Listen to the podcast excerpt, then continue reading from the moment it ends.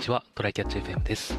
このポッドキャストは IBM に同期入社した後、現在は別々の企業で働くソフトウェアエンジニアの2人が、最新のテクノロジーやライフハック、エンジニアキャリアなどをテーマに雑談形式でお送りする番組です。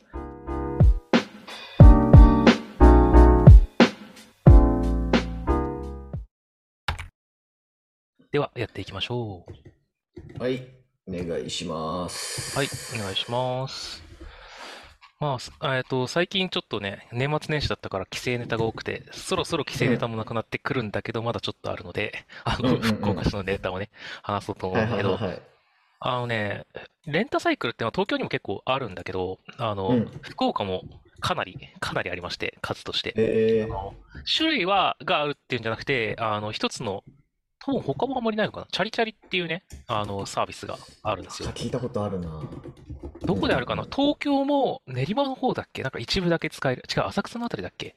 なんか一部だけ使えて、うん。で、あのー熊本、福岡と、どこだっけ？名古屋かなんかあの、ちょっとだけの都道府県で使える、あの赤いチャリのやつがあって、で、あの、電動のと電動じゃないのがあるらしいんだけど、福岡は、福岡は、福岡市内が大体カバーされてて、電動じゃないやつがありますと。いう感じで、あのね、本当にポートが多い。なんかもう、コンビニの数倍、数倍ぐらいのポートがある。マジか。マジで、東なんか、京のあのドコモチャリ。ああ、どこもシェアバイク、僕もよく使うんだけど、ワンチャンあれよりあるかもしれん。密度としてはあれよりりある可能性すら感じるぐらい、アプリを開く、はいはいはいあの、福岡市内でアプリ開くとえぐい量がある。っちゃ立ってるみたいな。そうそうそう。で、えーあの、電動じゃないやつすげえ安くて、あの、1分6円で使えるんですよ。はいはいはいはい。結だから構安いよね、それ。そう、超、超安い。もう、だから、うちの、うちの実家とかさ、あの、うん福岡、福岡市の天神っていうた、あの、ちょっと都市部に、えっと、チャ、チャリで10分ぐらいのところにあるんだけど、だから、うん あの、60円ぐらいで出れちゃうんだよね、天神までめっちゃいいね。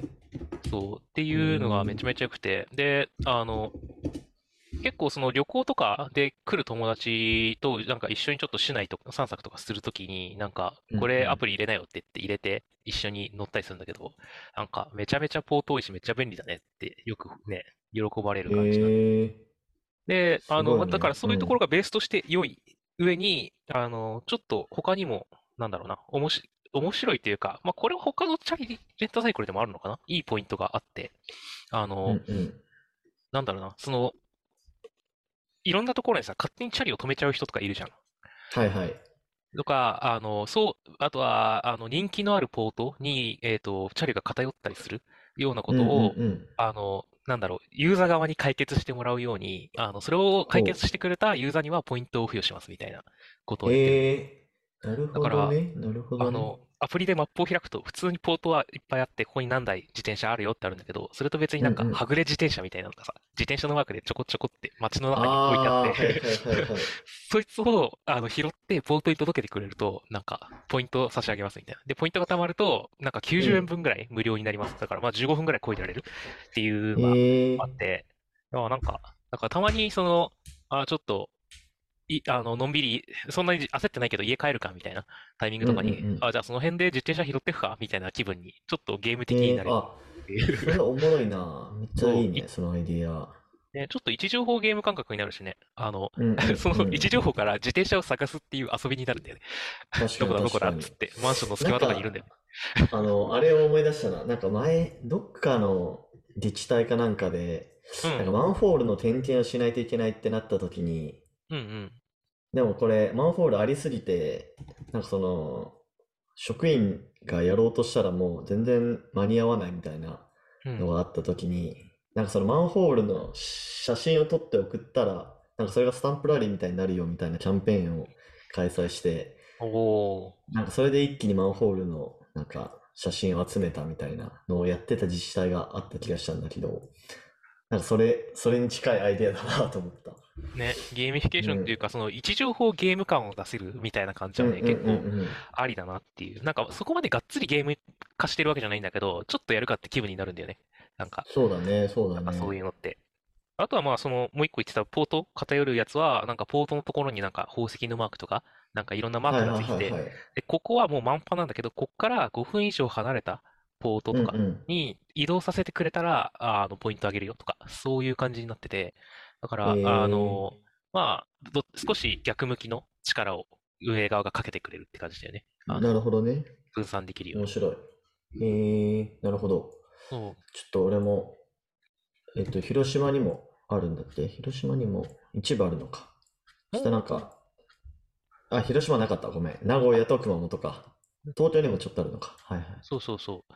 結構ね、でも地域ごとに地域ごとにいろんなレンタサイクルがあるから、まあその、いろいろ遊び心があるかないかとかは置いといて、あの、うん結構便利だし、金沢行った時は確かね、どこもバイクシェアのアプリで使える、でも別のレンタサイクル業者とかが確かあって、へみたいなーのが確かあった気がする。なんか結構地域ごとに面白いし、やっぱり観光にね、便利だと思うので、確かに確かに。旅行したら使ってみたらいいんじゃないですかね、と思いますよ。はいはい。はい。ありがとうございます。じゃあ、本題いきますか。えー本題が、えっとね、ちょっと最近気になったツイートがあってですね、はいちょっと後で概要欄に貼っとこうかなと思うんですけど、えーっと、まあ、マイクロソフトの戦略が最強すぎるっていう、まあ、内容のツイートで、まあ、マイクロソフト365にどんどん新しい機能を追加して、一つ一つの機能は競合に劣るものの追加料金なしで使えるから大企業はそちらを選ぶと。うんで、まあそうやって Slack とか Zoom とかボックスとか Miro とか Notion とか Canva とかに、えー打ち勝つ戦略、抜かりなしみたいなツイートがあってですね。まあこれはまあなんとなく、あーマイクロソフトってそういう戦略だよな、みたいな、わかるじゃないですか。特に Slack とかさ、まあ後発で、あの、Teams を出して、えー、まあ多分シェアも追い越してるのかな。そうだね、多分。うん。なんかね、あとはここのチャンネルでも前に Notion に似たやつをまたマイクロソフトが出してきて、そうそうそうそう。ね、鬱陶しいことをしやがってみたいな。ループってやつだけど、あれ流行ってるのかわかん。ないけど、まあそういうやつも出してますと。うん、聞いたことないで、まけどねあそ、それに対して、えーっとね、これ、ど、どの人なん。だろう。イーストベンチャーズっていう、あの、ベンチャーキャピタルの平田さん。っていう方がいるん。ですけど、うん。まあ僕あのツイッターフォローしてて、結構、あの、そういう、なんだろう。あの、スタートアップから大企業まで、まあ、テック企業の情報とか配信してる方なんですけど、うんまあ、その人が言うには、なんか最近これがそうでもないらしいと。このマイクロソフトのこの戦略がちょっと崩れてきてるというか、うまくいかなくなってきてるみたいな。で、あのーまあ、これ平手さんのツイートを読むと、顧客からしたら欲しい機能は3つくらいなのに10個まとめて売られている状況で、それなら1つあたりの価格が少し高くなっても、たださそう使うようになってると。うんうん、なんかそういう流れがあるらしくて、で、あの、引用されてる記事とかを見てみると、これね、でもちょっと有料なのかな？全部読めないんだけど、でもなんかそのマイクロソフトの営業の人とかも、なんか最近ちょっと厳しいんですよね、みたいなことをなんか言ってるっぽい。なるほど。これ、うんうんそうだね。値段上がってってんの？これ、いろんなさ、その Slack に似てるやつ、 Notion に似てるやつっていうのもさ、いろいろ取ってきたけど、結果うん、うん取り込むたびに値段上がってんのっていうのいや、が。値段は上がってないんだと思うよ。あ、そうなんだ。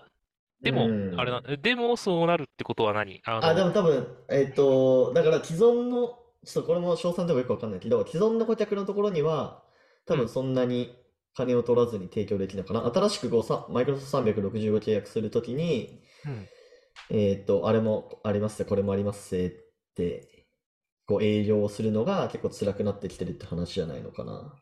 なるほど。まあなんか、そう、だって例えばい10個機能あるうち、 Slack っぽいもんと Notion っぽいもんとボックスっぽいもんだけ使いたいってなった時にさ、そのそうそう。3、3個の合計より安いんだったら今までと変わんなそうだけど、うん、いや、それはそでもない。今までは、だから、えっと、まあ、3つのパッケージが、まあ、入ってて、うんえーまあ、ひ仮に100ドルだとして、うんまあ、そういうセットで売ってたのね。うん。うん。で、えっと、そしたら、まあ、1つあたり33ドルじゃん？うん。うん。でも、顧客は、まあ、40ドルでも1つのパッケージを選ぶようになってきてる。まあ、実際その1つのパッケージだけが欲しいから、パ、パッケージじゃない、1つの製品だけが欲しいから。なるほど。それは、じゃあ、マイクロソフト側の変化じゃなくて、マイクロソフトが肥大化してるからじゃなくて、なんかうんユーザーの思考が変わったからだよね。まあ、ユーザーの芝はそうだね。それに近い話かもしれない。うん。なんか多分、昔は、まあ、み、3つ入ってて、まあ、残りの2つはちょっとまあ、使うかわからんけど、うん。まあ、買っとくか、みたいな。うんうん。1つあたりのやつは33ドルだから、買っとくか、みたいな意思決定をしてたのかな。でも今は、まあ、こんなのあってもいらんから、まあ、少し高くなっても1つ買った方がいいよね、みたいな。ちょっと多すぎると、なんか、5個中3個使うならいいけど、なんか20個中3個だと、これ1個あたりの質はそんなに高くないのではって気づかれ始めて、そうそうそうそう。一個一個ちゃんと作ってるところのを使おうみたいな。そうそうそう、あるんだよね。なんか、やっぱりマイクロソフトいろいろ作ってるから、一つ一つのユーザビリティは良くないよね、みたいなところもちょっと、ね、あるもんね。そうね。なんか実際そうじゃなかったとしても、例えばなんか20個100個やってるところのやつは錯覚というかさ、なんか1個力入れてるところには勝てないんだろうなっていう錯覚みたいなものはあるし、あの、うん実際マイクロソフトのやつは多分 使ってるとかなわねえよな、1個のやつにはって思うだろうしなっていう、そうだね。両側がありそうだね。うん、まあな特にうんエンジニアとかそういう側からするとちょっとマイクロソフト製品、俺はちょっと不信感持ってますけどね。うん。まあね、僕も Teams はお客さんが、の、あれで、あの、事情じゃない限り使いたくはないけど。うん、そうだよね。でもまあ、かといってちょっとマイクロソフトのこのビジネスが危うくなってきてるかというと、まあ、マイクロソフト365はどうかわかんないけど、まあ最近とかだとね、あの、オープン AI にめっちゃ投資してますとかっていうニュースも、めっちゃ投資する予定か、予定っていうニュースもね、ありましたし、だから、うん。